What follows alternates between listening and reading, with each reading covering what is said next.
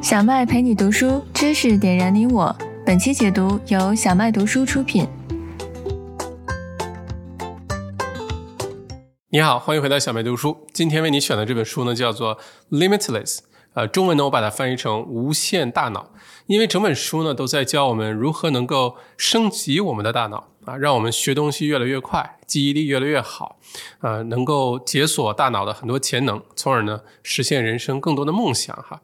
那这本书的作者呢叫做 Jim Quick 啊，是现在世界上公认的记忆力专家，也是一名知名的大脑教练啊。他的客户和学员呢，呃，遍布全世界，并且呢很多都是非常有名的人哈，包括 Will Smith。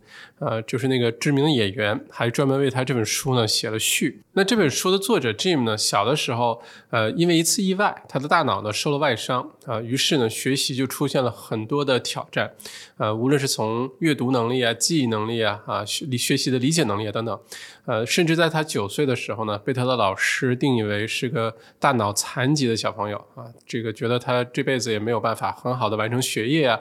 呃，能够成就自己了啊，因为这个脑子不好用了嘛。那正是这种呃信念呢，伴随了呃 Jim 很多年。他一直以为自己的大脑就是比别人慢半拍，就是不好用的。直到后来呢，他开始重新的去理解大脑的工作原理啊，到底呃能不能挽救自己哈？到底能不能重新激活自己的大脑？呃，之后呢，发现哎是完全可以的啊。我们其实对于呃大脑的工作原理也好，对于学习啊，对于我们获得信息的方式啊，对于记忆力啊等等，其实是有很多的误会和偏差的。那这本书的作者呢？呃，经过细致的这些多年的研究和积累，哈，最后写成的这本书。我第一次看到这个书的作者的这个呃视频啊，是一次在 YouTube 上，啊，一个呃广告啊，关于学习啊、提高记忆力的广告。当时我在想，这个作者。这说的这些太太神了吧，太吹了吧，对不对？呃，有点嗯不令人相信啊。然后后来呢，无意当中又看到了他很多的这些采访，采访了很多知名书的作家等等，包括他自己的一些演讲的一些分享。我开始对他产生很大的好奇心，因为我呢是特别喜欢对这些快速啊记忆啊、快速阅读啊、怎么高效学习很感兴趣的。那直到看到这本书哈，《Limitless》及作者数。数十年的教学啊，这个经验。呃，之精华写成的这本书，在亚马逊上的评分呢又特别高，那我就忍不住拿回来翻一翻。结果看完之后呢，发现这本书呢并不是一本鸡汤书啊，并不是呃鼓励我们啊如何摆脱束缚啊，我们人生走向高峰啊，然后相信自己啊，不是不是，这本书呢是非常实用的一本脑部的工具书，他用了很多一些方法，引用了很多的一些论文啊，知名作家、知名科学家啊教。授等等，他们的一些观点，他们的一些学术的研究呢，让我们真的这个相信啊，大脑的潜能是无限的，呃，让我们真的相信呢，每一个人都可以啊，激发自己大脑的潜能，提高学习能力，提高记忆力啊。那么这本书作者他就说啊，其实每一个人都可以是这个自己的超级英雄，呃，并且呢，在他眼里呢，大脑是这个世界、这个宇宙少有的一种无限的资源。我们大多数的资源都是有限的，对吧？无论是这些天然的什么煤啊、石油啊，还是我们的时间、我们的注意力啊等等，都是有限的资源。那在作者眼里呢，我们的大脑可以是无限的。我们要学会的就是如何去激活它，如何去好好的使用它。那这本书的这个当中呢？呃，从不同的方面呢，来呃，这个解释了大脑的工作原理和我们常见的一些呃一些误区哈，我们一个一个来给大家分享。那首先呢，我们在分析大脑这个如何激发之前哈，先理解一下一些基本的东西，比如说呃，到底什么叫做 mindset 啊？mindset 呢，中文如果直接翻译过来的话呢，可以叫心态啊，或者叫做认知。或者叫思维框架、思维模型啊，基本上可以理解是这个意思哈。我原来听很多的这些呃大师的演讲啊，很多讲座啊，包括一些投资讲座哈，都在讲 mindset，都在说 mindset 是这个所有的开始啊，就你要有一个正确的心态，你要有一个好的认知。呃，我一直不知道这个 mindset 到底具体是什么意思哈。那这个书的作者呢，给出了一个具体的定义。他就说，心态这个 mindset 呢，其实就是我们呃根深蒂固相信的那些信念啊，我们做事、对待人生的这个态度，和我们看待问题的很多的一些预设和假设啊。这样的话呢，我们如果呃把人自己当做一个电脑，当做一个机器人的话啊，书中作者也说，我们的大脑其实就是一部超级计算机哈。我们的 mindset 呢，其实就是我们的这些程序。也就是说，如果说我们的这个 mindset 设置成是这个样子的话，每天我们周而复始，无论是我们的潜意识啊，还是我们主动去做的一些选择哈，我们整个这个人生就像在按照一个程序在进行一样。所以我们经常说，呃，如果想改变人生、改变我们做事的态度啊等等，要先从改变我们的 mindset 开始。那如果我们想要改进一台电脑的运行啊，想让它呃运行的越来越高效，想让这个电脑越来越强大的话，都是先改变电脑里的程序开始，对吧？其实这个程序就是我们的 mindset。那么这本书的作者呢，刚开始的时候就强调了我们的这个 mindset，这个心态也好，这个认知也好，哈，不能给自己设限啊。很多时候呢，其实这个限制都是我们自己给自己呃设置的，而我们应该学会呢，先把这些限制呢摆脱掉。有一些限制呢，是我们小的时候别人灌输给我们的。别人说了啊，你这个不能怎么样，你这辈子只能怎么样啊，你这辈子一定要怎么样。有一些限制呢，是我们自己啊，在生活当中啊，在成长当中强加给自己的。我们现代人啊，每一天吸收消费的这些数据量哈，相当于十五世纪的时候一个普通人一辈子能接触到的信息。我们现在一天就能接触到。那你想，我如果我们一辈子要接触的信息量之大啊，会有这个简直是前人无法想象的。那正因为如此呢，我们应该很呃谨慎的去选择我们到底应该接触和吸收哪些信息。如果什么信息我们都吸收，什么东西我们都花注意力、花时间去看。呃，甚至沉迷进去的话呢，我们大脑呢，最后装的就是全是就像一个很乱的房间一样哈，你是不知道哪些东西是有价值的，哪些东西对我们来说是有帮助的。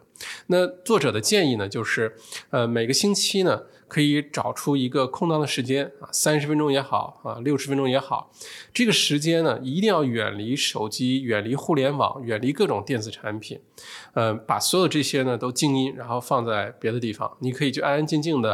听听音乐，想想事情，发发呆啊，都可以。但远离各种各样的互联网和信息产品啊，电子产品。这时候呢，我们可以清空大脑中一些呃杂乱的一些信息。这个时候呢，可以放空大脑。啊，越是放空大脑的时候呢，越容易激发我们的想象力。那作者说了一个很有意思的例子啊，为什么我们总是呃在这个散步啊、跑步啊、呃或者是洗澡啊、冲凉的时候，会有很多好的一些主意哈，啊甚至开车的时候也是有这种情况发生哈，突然之间就有一些灵感出现，是因为我们的脑电波呃在 theta。啊，这个呃波段啊是非常容易出现一些非常好的想法的。什么是 theta 呃波段呢？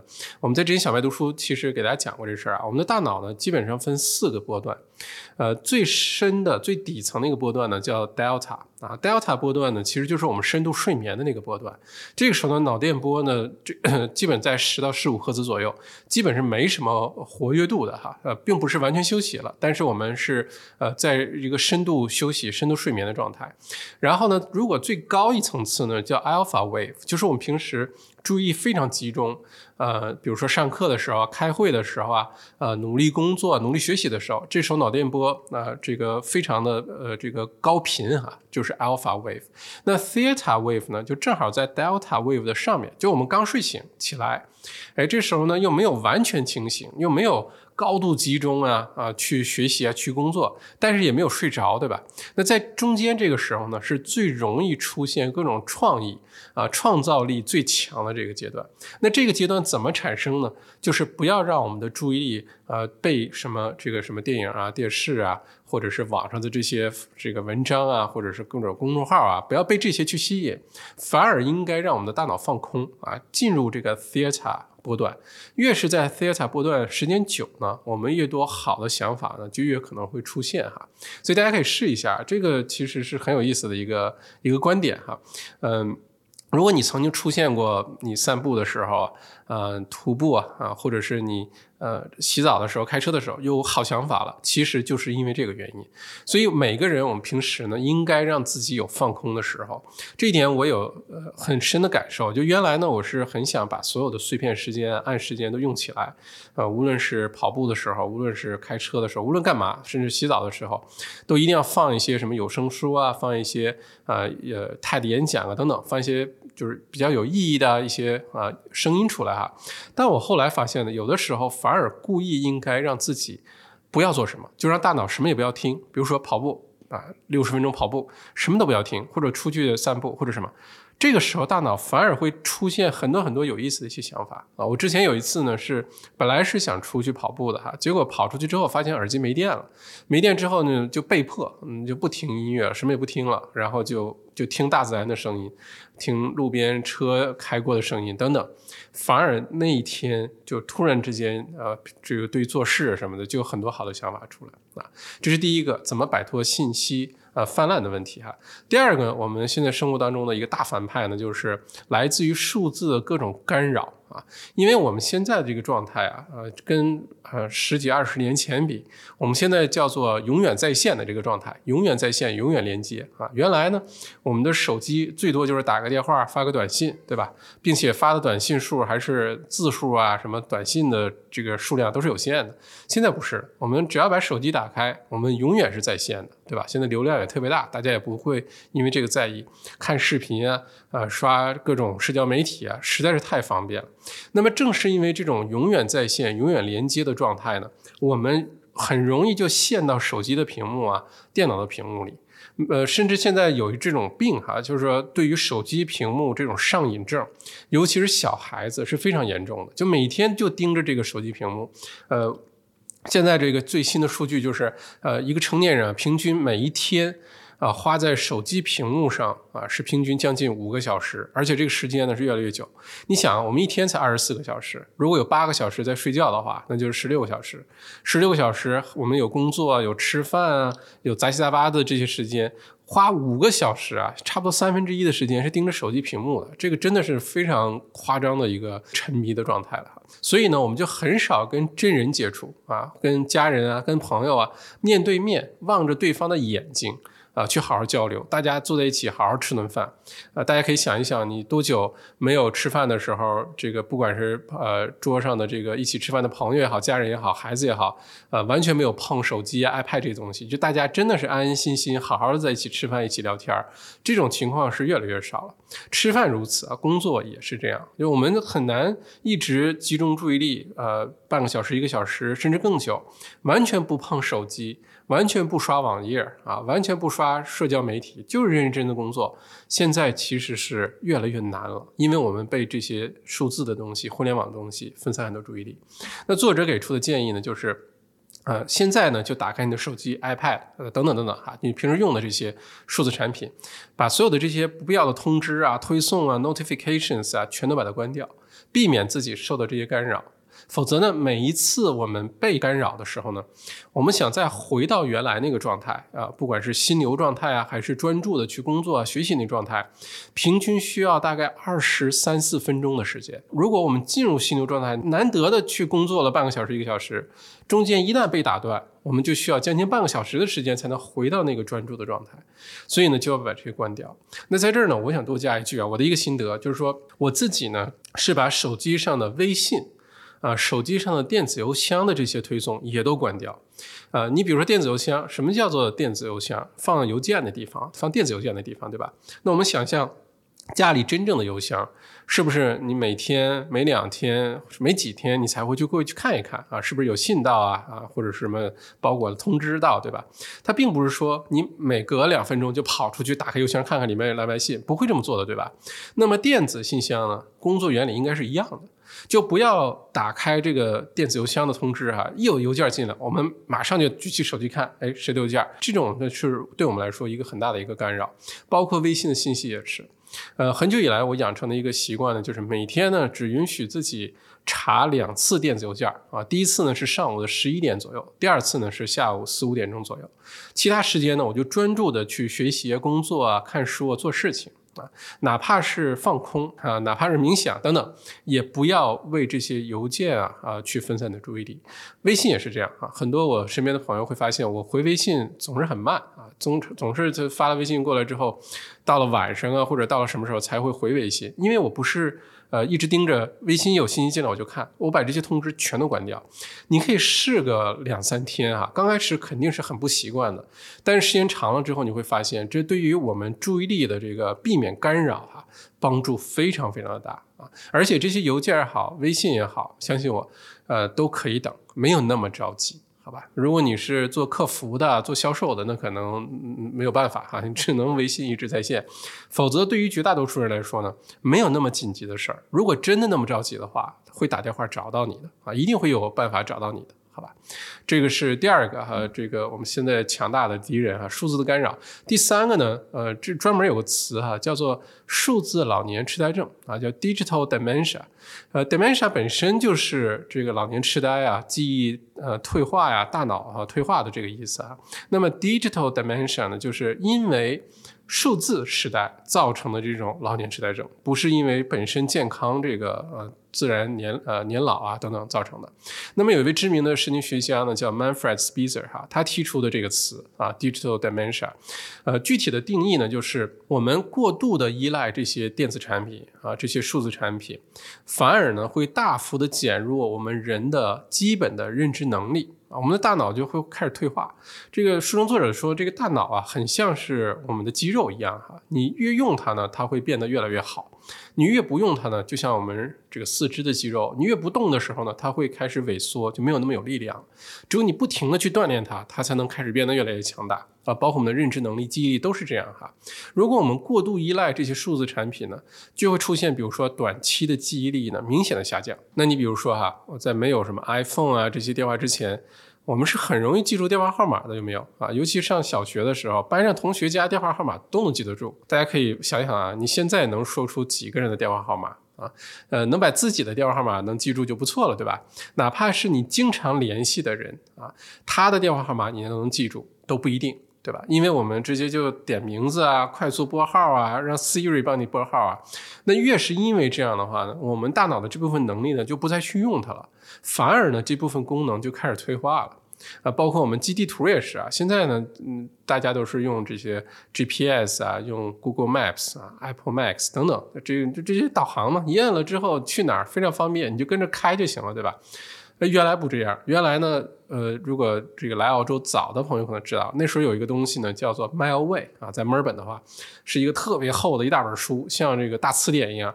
呃，这是地图。我们当时开车的话呢，要学自己查地图的，查完之后呢，第多少页啊？然后呢，什么跟那个根据坐标，然后你开车的时候呢，你要这个找那个街道的名字的呢。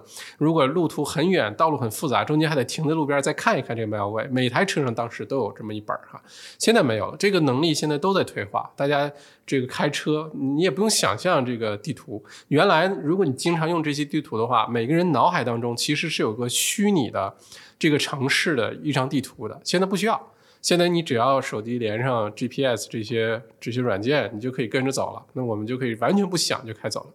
啊，表面上是是很方便哈，也不开错路啊，然后很有效率啊，躲开塞车。那当然这都是好的，但是从我们的大脑的这个进化的角度来说呢，其实。呃，是一种退化啊，让我们的这个呃这个记忆能力啊、图像化的能力啊都在退化。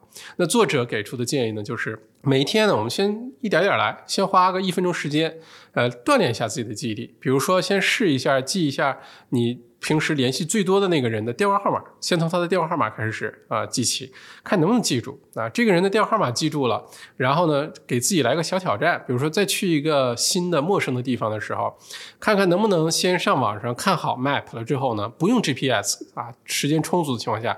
自己能不能开到那儿？来给自己挑战挑战嘛。这样的话呢，让我们的大脑呢一直保持一个好的状态哈。但如果这样时间久了之后呢，就会出现一个决策匮乏的情况。就当你要做一个好的决定的时候呢，我们是需要各种各样的信息来支撑我们做的决定。你知道的信息越多，你掌握的信息越准确，通常来说，我们做出的这个决定呢也就越好啊。我们经常说 make an informed decision，啊，就是你信息足够多的时候，这个决定就好嘛。但如果说你什么信息都是通过搜索才能得来的话，你自己没有呃足够的这些知识的积累啊，一些信息的记忆的话呢，你是很难迅速做出一些好的决定的。而且当这个信息量足够这个多的时候，哈，就比如现在这个社会，我们都很多时候连搜索都不知道要搜索什么东西，都不知道从什么地方开始着手去搜索。而且搜索信息本身呢，也是一个很花时间的一个一个过程。所以，如果我们不注重自己大脑的一些信息的积累，呃，注重一些知识的一些积累的话呢，关键时刻做决定的时候呢，反而不知道该怎么办啊。那作者的建议呢，就是。这个最近，如果你有什么很重要的决定要做，而且这个决定呢，最好是要呃需要一些各种各样的信息的哈，你可以呢看试一下，不要依赖这些 Google 啊，依赖这些搜索引擎，你就让自己呃静下心来，或者是你跟身边的朋友探讨等等，看能不能通过自己静下心来的思考。通过真正跟人沟通啊，获得一些信息，或者通过呃其他的一些我们非常传统的这些方法，而不是依赖这些电子产品或者搜索引擎，看能不能做出一个决定。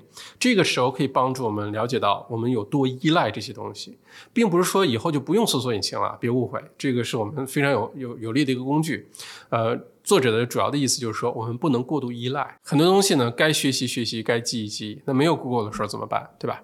那第五个，我们现在人面对的一个很大的一个敌人呢，叫做数字抑郁 （digital depression） 啊。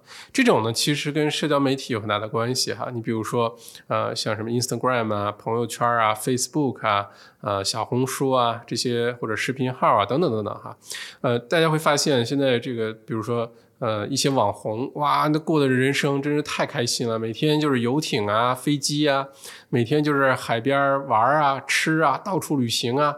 人生特别美好啊，就好像什么也不用做，钱就从这个大风刮来的一样哈，就随便花，然后不愁吃不愁穿，天天人生特别美好，这是一种。另外一种呢，就是现在很多的女孩子呢，呃，基本上这个拍完照片之后，第一件事是先美图秀秀，对吧？先修图，不修完图呢，这照片不发。所以有的时候你经常没有见过一个人啊，或者是有一段时间啊没有见到了，你突然见到一个人，你发现这人怎么跟照片上完全不一样啊？跟这个呃社交媒体啊，跟朋友圈里发的照片简直就是两个人啊！这是什么意思？这个其实啊，就是我们现在的这种大的环境，这种社交媒体，我们就有两个身份，一个呢是在虚拟世界，这个在社交叫媒体里的一个身份，另外一个是在真实当中的身份。这样的话呢，很容易产生我们叫做对比文化啊。这种对比文化呢，会让很多普通人，尤其是青少年哈，呃，会造成很多的这种呃不必要的自卑感。啊，因为他们就觉得说，你看其他人为什么活得那么好，那么开心，对吧？其他人的人生怎么那么顺利啊？其他人怎么长得那么帅、那么美，皮肤那么好，身材那么好？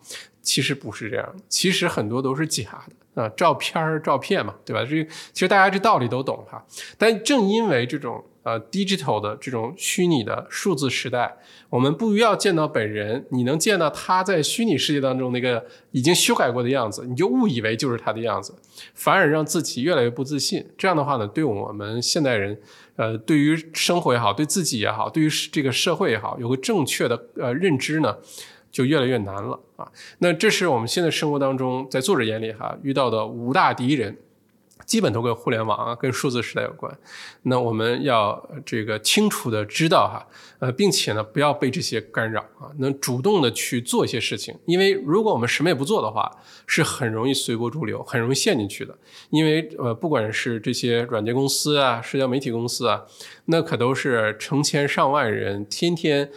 就研究怎么让我们能够花更多的时间在他们的 app 上，所以我们靠一己之力，你不主动做点什么的话，你是很难就是躲开这东西的哈。但如果你想与众不同，你想你的大脑不退化，你想你人生依然幸福感呃满满，我们就必须要主动的去做一些事情，避免这些干扰，避免这些沉沦，避免这些依赖哈。那书中的下一部分呢，作者跟我们分享了呃关于脑神经啊，我们大脑的一些工作的原理。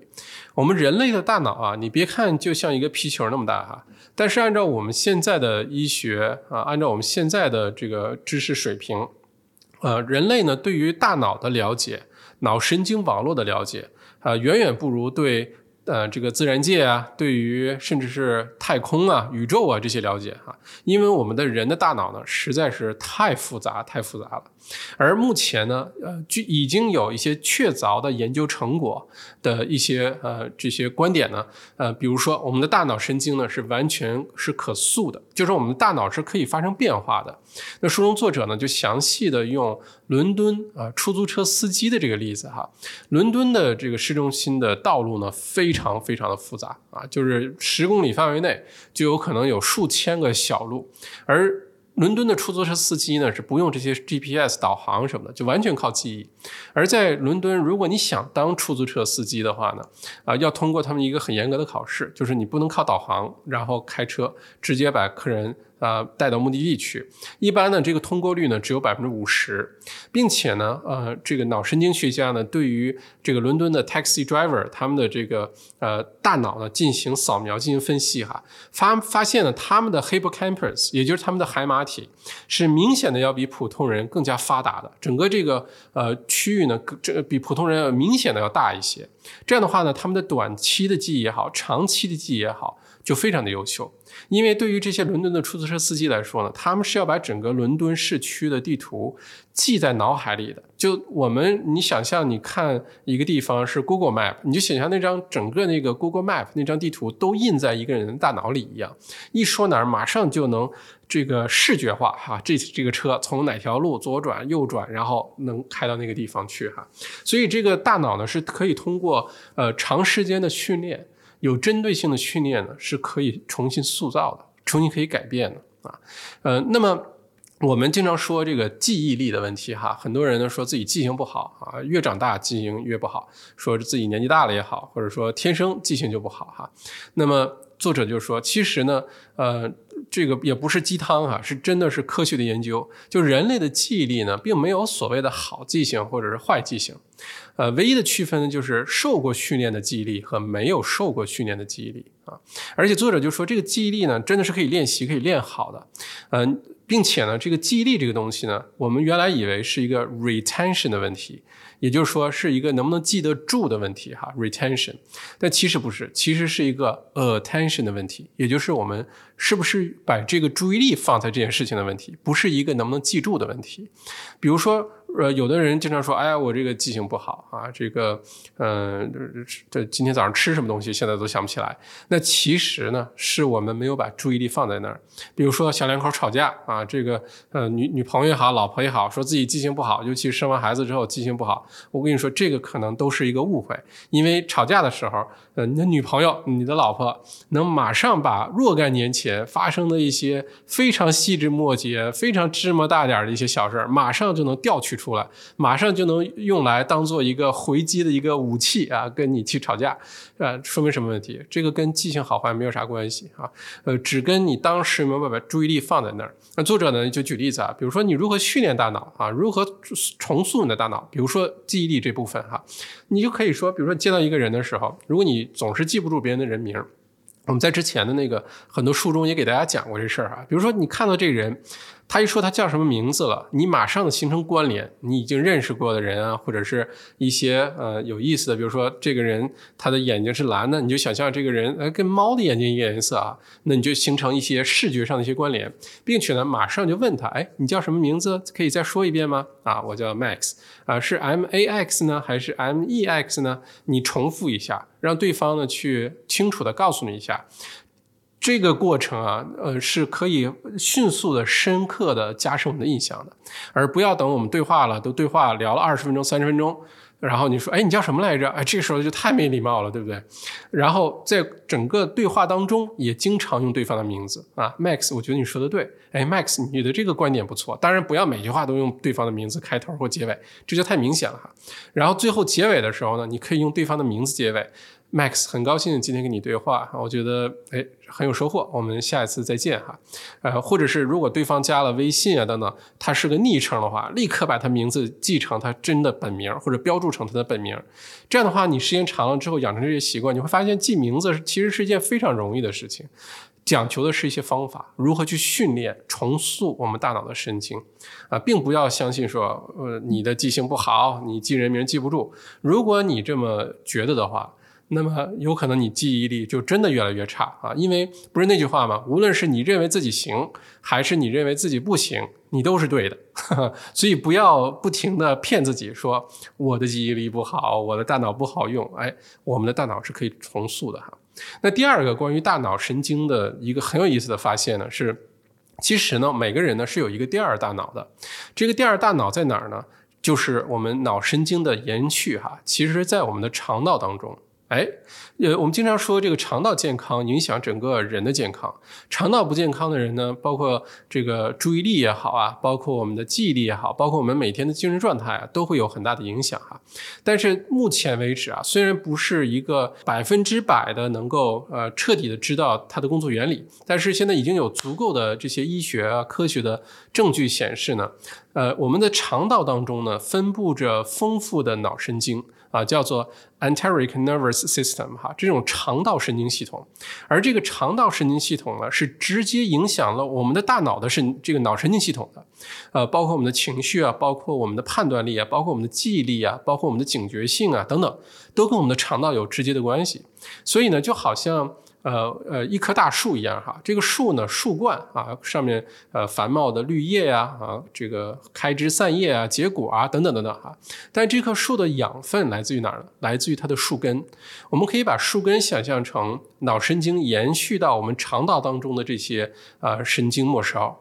然后呢，我们爱护好自己的肠道健康，比如说平时多吃益生菌啊，多吃一些 kefir 这种酸奶啊，吃健康的食物啊。吃很多的膳食纤维啊，等等等等哈，不要吃这些垃圾食品啊。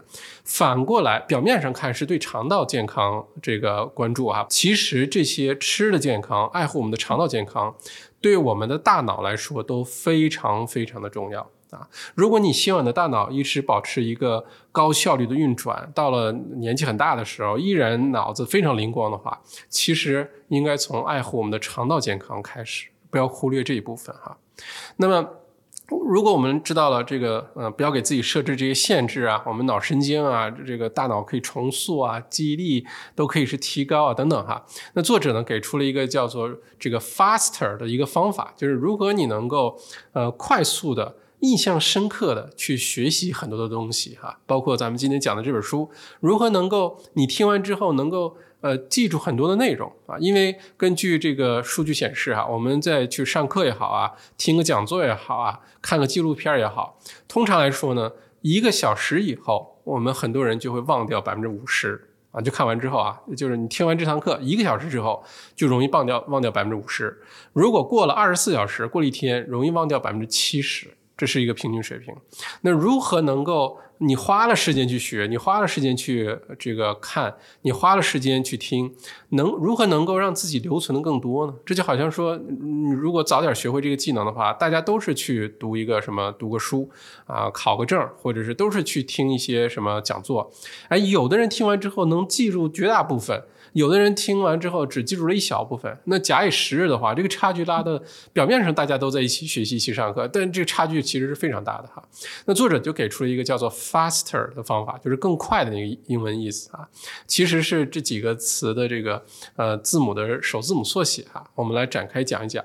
呃，大家可以想象一下，如果把这些方法用到，下次再看书、再听呃 podcast 有声书，或者再看一些有意思的一些线上课、纪录片的时候，你可以试一下，看能不能提高我们对于这些知识的这个留存率哈。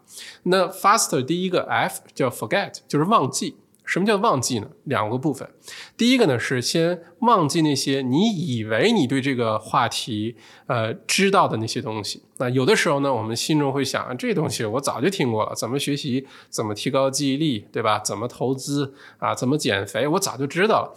往往是这种我早就知道了啊，这种想法呢会阻碍我们有效的学习、吸收信息。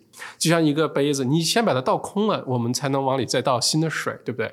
所以第一个呢，先忘记你对于这个主题、对于这个科目、对于这个话题，你以为你知道的事情，你先假装你都忘记了，看看你现在学的这个，它能给你一些什么东西？万一有些什么新的发现，对吧？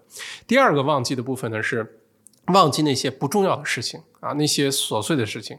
有的时候我们在看书、在学习、在工作的时候，突然之间会想到一件：哎呀，这个账单还没付；哎呀，那个包裹还没寄；哎呀，这个电话还没有回。哎，几乎每个人都会遇到这种情况，而且总是来的很突然，对不对？这种时候呢，你不要去抗拒它，不要想，哎，不要想这件事情啊，忘记的，我要应该现在赶紧去专心做这事儿。你越是去。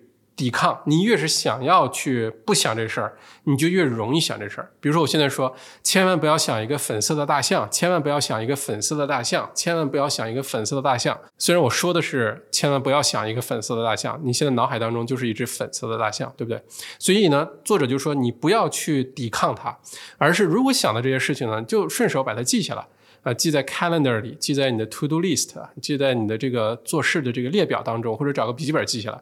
记下来，你就心里就没有那么焦虑了，就把这事放在一边了，因为你也不用担心忘掉，对吧？如果真的是极其重要的事，你忘了，立刻把它做掉就好了，好吧？但是呢，平时我们做事的时候，要学会忘掉那些不重要的、不紧急的那些琐事。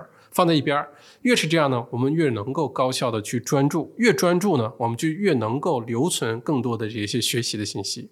这是第一个字母 F 啊，第二个呢是 act。啊，这个 A 啊，act 就是说，呃，传统教育呢认为这个教育啊是一件被动的事儿，老师教你听，对吧？学生听，这是叫做学习。其实不是的，真正的学习呢应该是反过来的，就是应该是我们带着一个目的目目标，我们带着一个问题去学。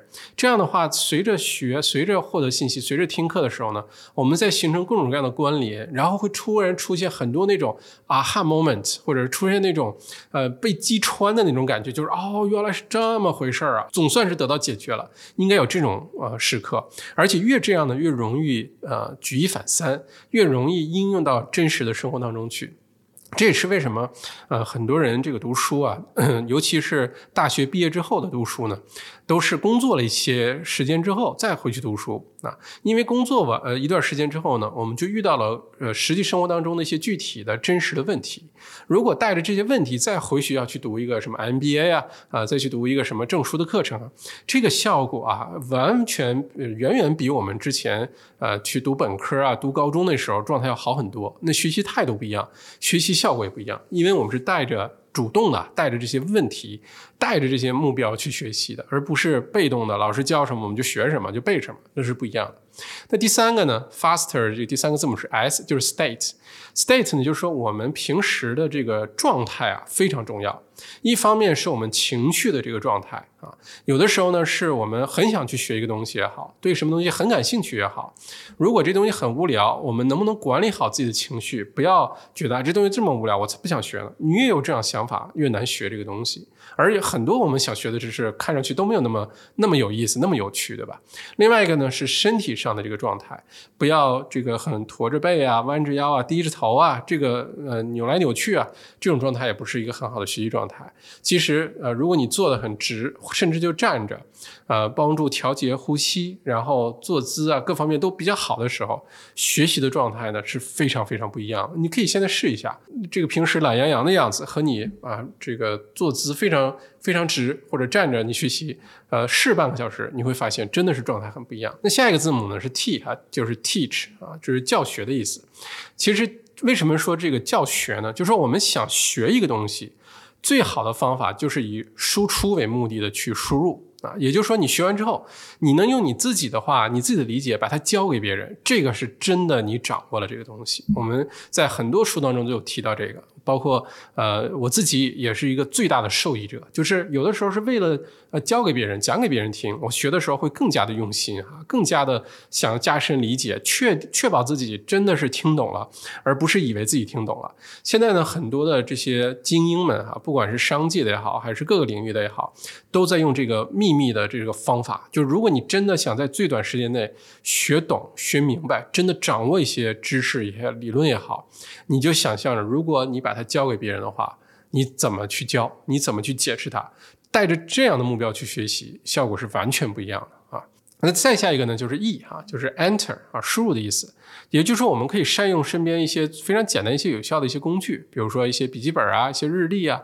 一些 to do list 的这些，想要做什么，想要什么都把它记下来，而不要完全都要靠脑子去记啊。这个有的时候会记得，我们都知道了，这个你刚学完一个小时就忘了一半了，对吧？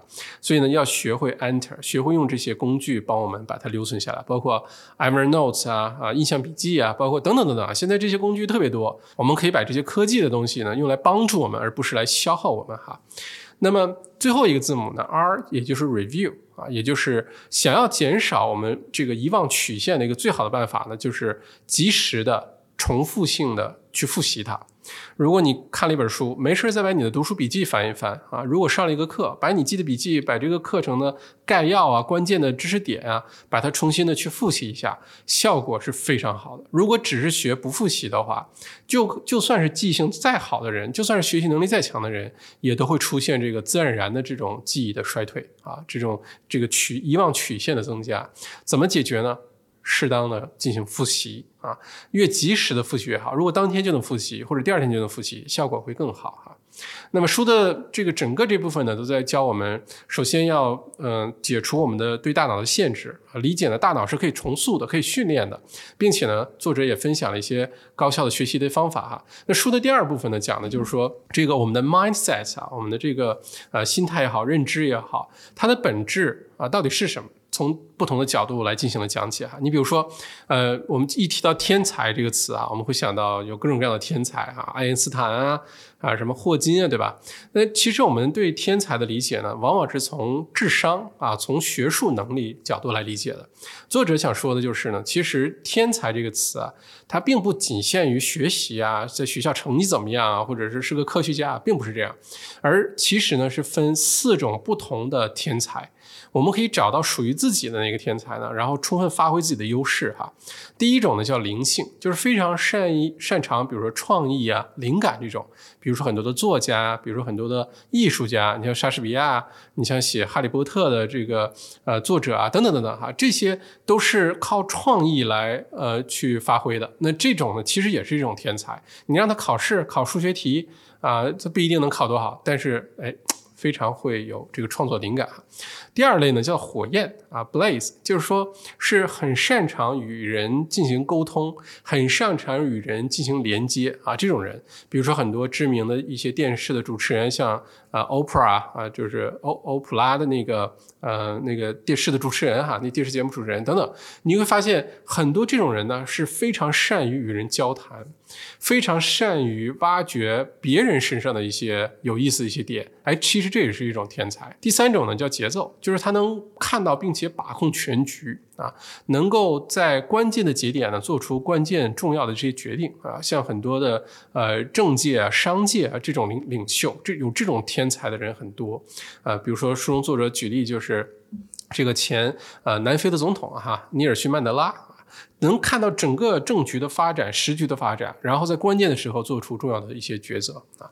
那么最后一个叫做钢铁啊，steel，也就是说呢，非常擅长把握细节。啊，呃，细节把握好之后呢，并且能把这些细节呢，能够把它应用的很好。这个呢，其实很多优秀的创业者啊，在这方面是很明显的。比如说谷歌的创始人，很注重细节的把握。那越是大公司的这些领袖 CEO 呀什么，越是注重很多细节。那么这里呢，其实我想说的是哈，就是天才这个词哈，呃，我们经常说 genius 对吧？其实跟像这个 intelligent。呃，像跟这个 smart，呃，跟 wise 等等啊，都是描述一个人很智慧、很聪明的，其实不一样。这几个描述的点都是不一样的。天才呢，如果我们说是智商高的人是天才，那我们现在知道了，并不一定哈。那智商呢，有可能呢是不能够提高的。智商呢，生下来基本上这个 IQ 是多少就是多少。但是 IQ 跟成人是否成功呢，现在来看关系并没有那么大啊，因为还有很多其他的一些东西，比如说我们的情商、我们的财商等等等等哈。如果说呃这个智商不能提高的话，但是智能 intelligence 还有智慧 wisdom 这些东西呢，是可以在短时间内通过学习啊，通过呃读书啊，通过等等等等这些方式呢。可以迅速提高的，所以呢，不要不要因为说我 IQ 值不高啊，人家 IQ 一百六，我 IQ 不到一百，我这辈子就不是天才，我就是弱智，不是的啊，IQ 高的人未必成功，好吧？因为我们需要的这个天才分好多好多种，呃，不不否认有些人是有天赋的，生下来老天爷赏饭吃啊，某一方面就比较容易，但我们现在看到的绝大多数啊，百分之九十以上的这些所谓的天才。其实呢，都是靠后天努力出来的，所以我们不要因为这个限制住自己，或者给自己找借口哈。那么具体实习起来啊，怎么去去掉这些我们给自己的一些束缚呢？有几个步骤。第一个呢，先先把我们原来旧的这些认知的一些局限性找出来，比如说，啊，我没那么聪明啊，我记忆力不好，我阅读速度很慢，我不会公共演讲，啊，我的方向感很差，找不找不到路。啊，或者说我很害羞啊，我见到人说不了话，这些都是我们给自己设置的这些局限哈，我们已经根深蒂固相信的这些局限，先把它都拿支笔找张纸写出来。写出来之后呢，第二步呢，就是我们来分析它到底是我们的一个 opinion，一个看法，一个观点，还是一个 fact，一个事实。好吧，你是真的没那么聪明，记性真的不那么好，你不擅长公众演讲啊？你也许会说服自己，真的是啊，这是事实。我跟你说，很有可能不是。你需要的是如何能够这个第三步啊？你需要的是能够有一个新的信念、新的想法，就说我可以。我是可以做到的，我可以成为一个好的演讲者。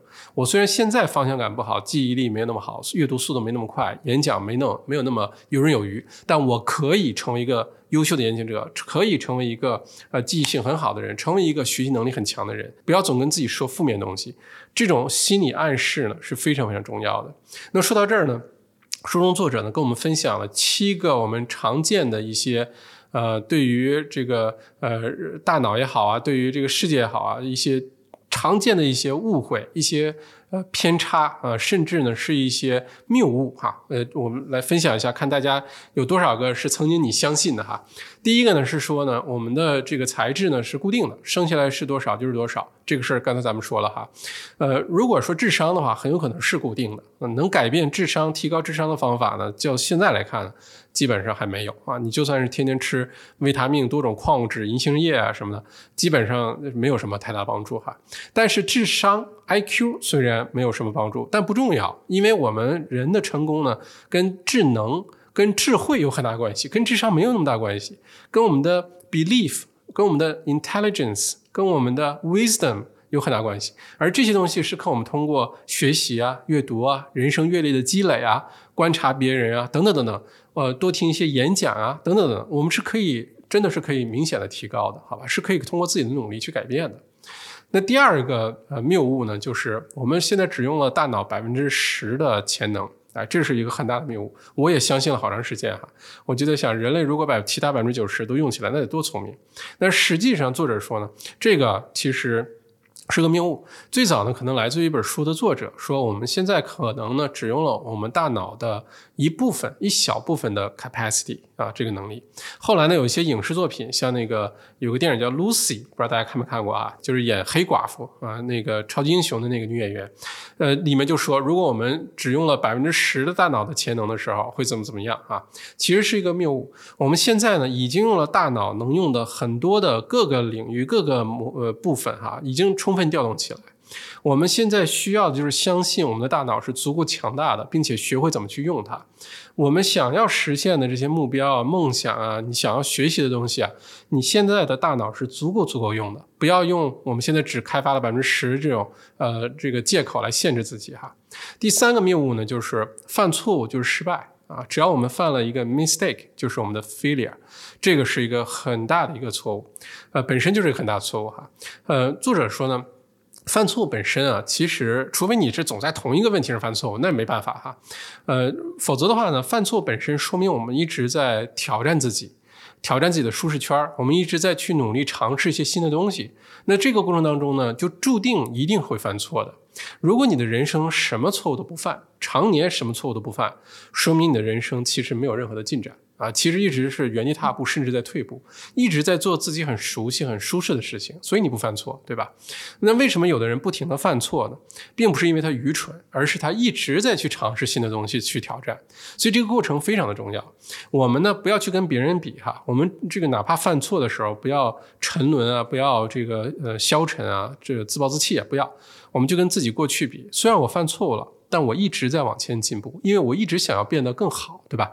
我一直希望能把这个事情做得更有意思，所以我才犯错误。这件事情说起来容易啊，真的落实到我们生活当中，大家把它变成一个我们自我修行的一个心法。就下次你再犯错误的时候，不要灰心，你问自己：这是同样的问题又犯了一次错误吗？还是说因为你在尝试新的东西，你在突破自己，所以犯了错误？好吧？所以错误本身并不是失败哈，经常犯同样一个错误，那有可能是失败。第四个谬误呢是，知识就是力量，知识就是这个财富啊，呃，这个呢有可能只是片面的理解了知识哈，知识本身掌握更多的知识当然那非常好啊，这个学习啊提高认知非常有重要哈，但是光是知道没有用，你并且一定要把它用起来才有实际的价值。一定要把学的东西付成付诸这个实践。就我们经常说这个啊，孔子说哈，学而时习之，不亦说乎？很多人理解就是学而时习之，就是学到东西经常复习它，所以就很开心。这是一个很大的误会啊。这里的习呢，其实是实践的意思，就是我们学了东西之后，一定要去实践。学了不要光学了之后放在那儿，好吧？包括我们现在用很多的一些啊这些 A P P 啊，或者是学了很多东西，得了很多证书啊啊，或者是得到了很多的奖章啊认可啊，这东西只代表了一部分啊，是不错，努力学习当然是好的，但是光学是没有用的，一定学完之后知道怎么在真实世界当中去把它用起来哈。第五个谬论呢，就是学习新的事物总是非常难的啊。那么作者就说呢，其实。可以一个更好的一个认知，更好的一个 看问题的方法，就是说，呃，如果你学会了怎么高效去学习新的知识呢，学新的东西呢，就会变得非常有趣。啊，非常的有意义。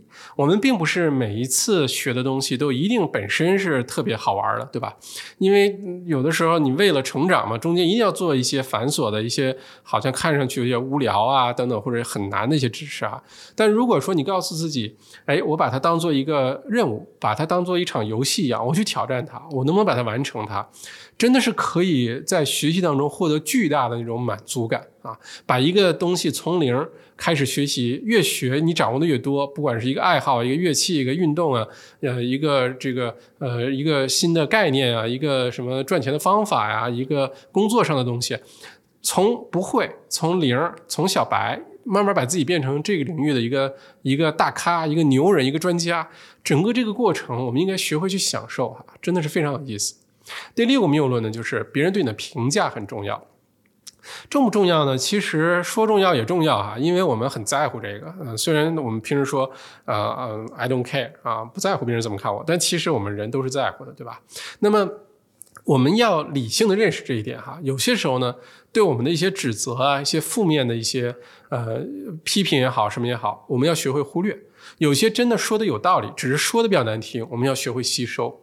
另外呢，如果有人对你评价很高啊，就是觉得啊你你这人怎么这么牛啊，这么优秀啊，对吧？尤其在社交媒体这个大的环境下哈，有的时候我们会活在一个假象里，就觉得我看我那么多粉丝，那么多人给我点赞，对吧？我发个视频号啊，大家都觉得特别好，留言都在夸我，容易活在假象当中，容容易以为自己真的那么优秀。但其实呢，我们必须有一个非常理性的一个客观的对自己的认识，就是要知道呢，首先其他人呢是没有义务，没有什么这个必要的，一定要喜欢我们、关注我们、照顾我们、理解我们的，没有，好吧？他没有这义务。我们如果得到了别人的表扬和认可和信任的话呢，就一定要让自己变得足够好，一定要让自己担得住这些东西，而不是活在那个假象里，只是去享受，好吧？那第七个谬论呢，就是天才都是天生的。我们刚才也说了，天才呢，呃，天赋，有的人真的有天赋，画画啊、作曲啊、运动啊，这不排除这个。但是你会发现，真正现在现在这个社会当中，天才。有一个算一个，都是靠自己的这个努力啊！包括最近这个冬奥会啊，呃，这谷爱凌啊，这个同学啊，这么优秀一个人，对吧？又考斯坦福，然后又是奥运会、冬奥会的金牌，这个人生各方面，十八岁的小女孩怎么这么优秀？你说她是天赋？你说她生下来就这样吗？哎，恐怕不是。其实更多的是教育，更多的是自己的努力，更多的是呃极度的自律啊。平时怎么用时间，怎么去努力学习，怎么建立自己正确的世界观，呃，才有今天。这是七个谬论哈，大家可以想一想，这个嗯，有多少是我们曾经以为就是那样了哈。那书的最后一部分呢，讲了这个我们的 mindset 一个很重要的一个部分，就是我们的这个动力是哪儿来的？我们去做一件事情，呃，激发我们的大脑去努力，去变得更好，去学习等等，去成长。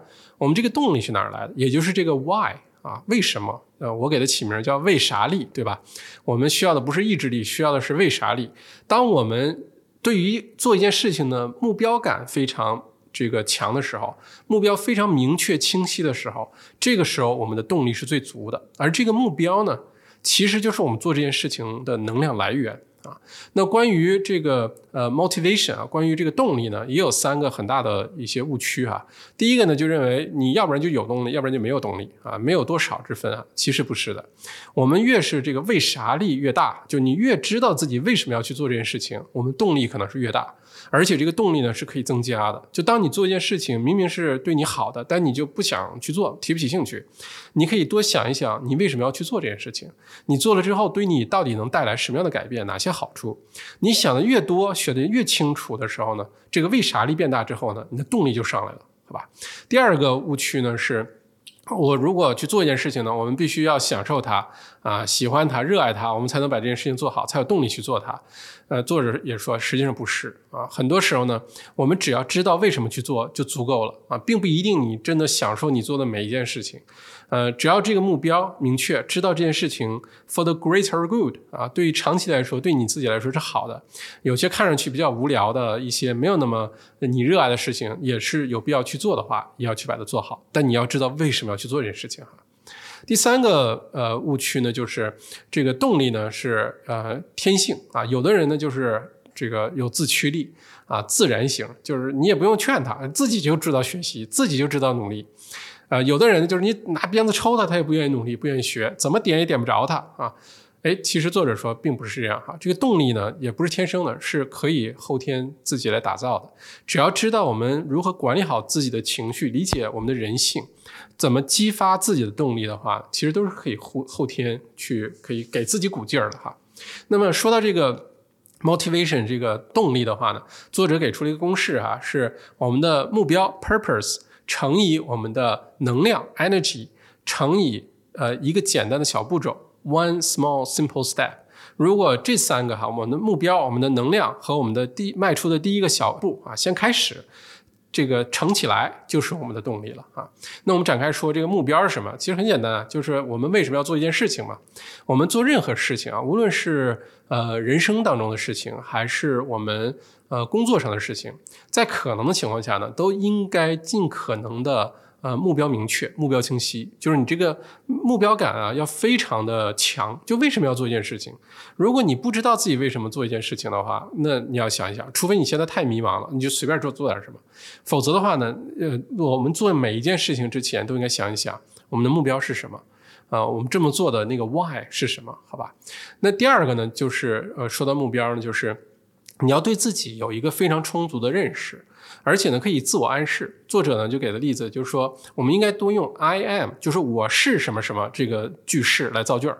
嗯，比我喜欢什么，我我怎么怎么样啊，这个要好。呃，比如说哈，呃，这个呃，书中作者说，呃，在美国两个城市，呃，发出这个宣传传单哈，一个呢是说，呃，I am voting for 谁谁谁，就我会给谁投选票；另外一个呢说，I'm a voter，我是个选民啊。他会发现呢，如果用 I am a voter 这种宣传的这种语句呢，啊，去暗示的话呢，呃，这个选民的积极性呢会提高百分之十三以上啊。也就是说，我们人呢是很容易自我暗示啊，自我形成这种身份认同的。所以下次呢，我们可以用这种，比如说，呃，如果说我喜欢阅读啊，或者我喜欢学习啊，或者是啊，我喜欢这个努力的成长，让自己变得更好。这个句式我们可以用另外一种说法，就是说我是一个优秀的学习。者啊，我是一个呃，这个呃，终身学习者。我是一个快速的成长的人。我是一个呃，脑袋非常好用的人啊。我是一个爱读书的人啊，等等。这种 I am 造句，大家可以试一下。对于我我们自我的身份的认同呢，非常的重要。这种暗示很重要，好吧？那第三个说到目的呢，这个 purpose 呢，就是我们生活生命当中呢，一定要有自己的那个顺序。那个优先级，每个人是不一样的哈。每个人有的把财富放在前面，把工作放在前面，把爱放在前面，把家人放在前面，把健康放在前面。每个人的优先级不一样，也不需要都一样。但是呢，明确的把自己的优先级列出来啊，就列三四个就可以了。比如说作者列出的，按照优先级就是呃，love 爱，growth 成长，contribution 贡献和 adventure 冒险，这是作者自己列的。当我们自己把自己列出来这些优先级列出来之后呢，其实最重要是干嘛呢？学会拒绝。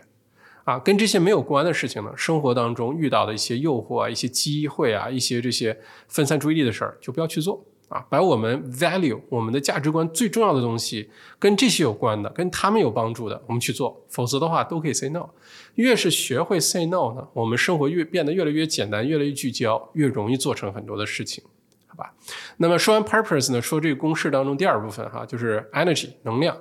能量的话呢，作者说有这个五种方法可以提高我们的 energy，提高我们的能量，每天精神状态特好，像打了鸡血一样哈。这个有五种方法，第一个呢是食物。啊，一定要吃健康营养的食物。这不是呃说我们要这个爱护身体、爱护健康啊，健康是一，其他都是零，不是。完全就从我们大脑健康角度来说，都应该好好的这个管理自己的这个食食物啊。你吃什么？因为只有吃的健康了，我们刚才讲了，我们的肠道健康了，这些末期的脑神经呃这个呃健康了，我们的大脑才会健康。作者给了一个单子哈，里面列出了十种对于大脑非常有益处的食物。呃，分别是牛油果、蓝莓、西兰花、黑巧克力，啊，越黑越好哈，含糖量就少。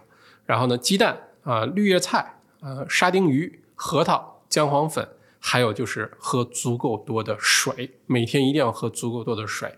这十样东西我自己反省了一下，我觉得其他东西做的都不错，但是核桃和姜黄粉吃的不够，所以呢，我赶紧就现在开始把它变成我每天饮食的一个部分，因为我特别的爱护我的大脑哈。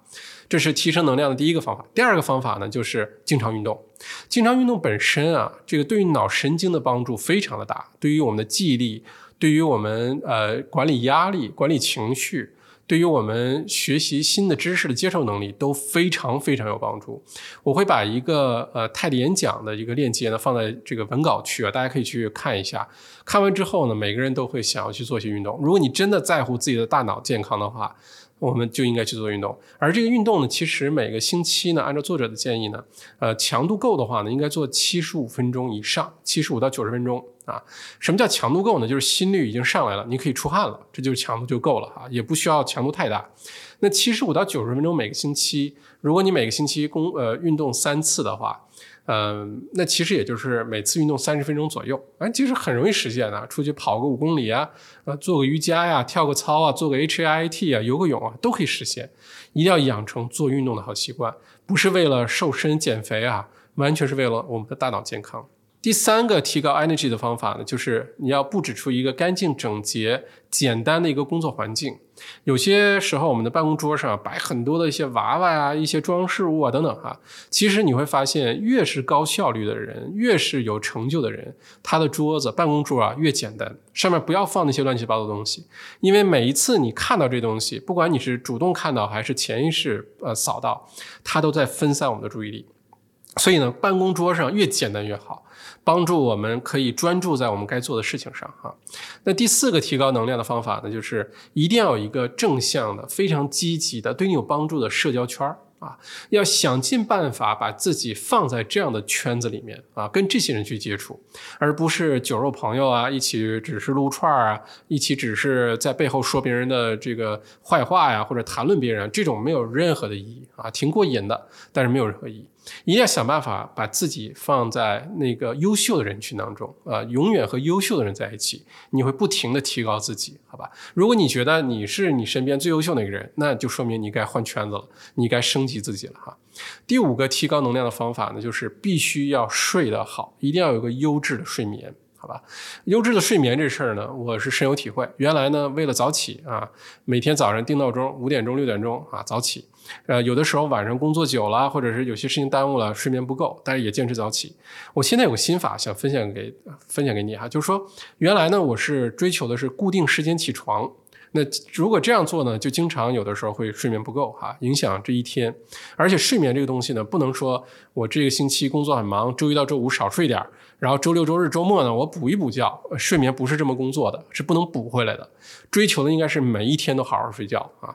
那么不追求早起固定时间起床，那追求什么呢？我现在追求的是晚上固定时间早点睡觉啊。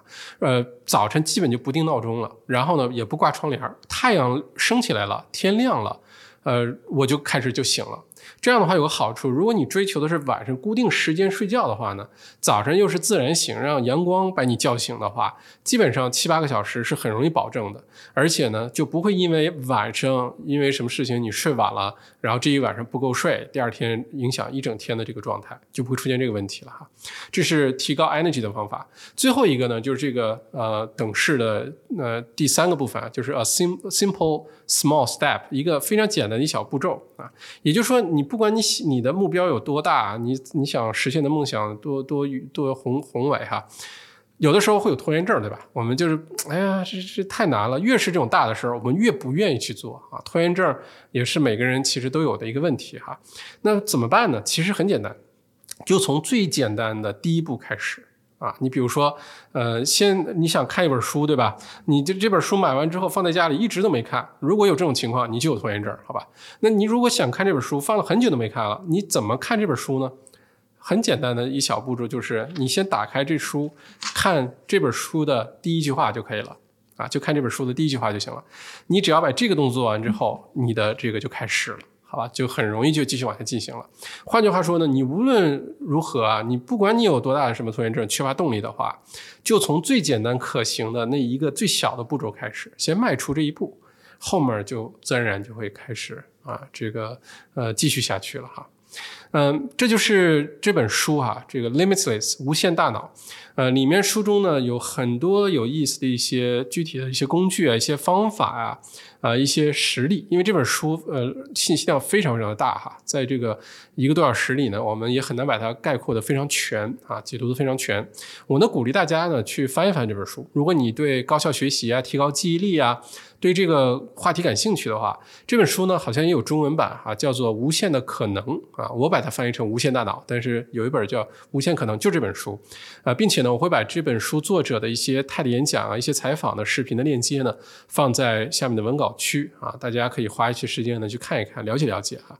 呃，总之呢，呃，在未来的这个社会当中啊，我们的大脑会变得越来越有价值。比如我们的身体都会变得有价值，我们的财富、我们的成长、我们的什么成就啊、地位啊等等等等，其实最后取决于我们的大脑啊，我们能不能善用我们的大脑，能不能提高我们的认知啊？这里面讲到的这些呃东西，比如说速读的能力啊，提高记忆力啊，能够给我们大脑解锁啊，啊，就取消很多的这些束缚啊，其实就是我们普通人最大的超能力。啊，你不需要是超级英雄，你有这里面这些能力，你就是超级英雄，自己的超级英雄，好吧？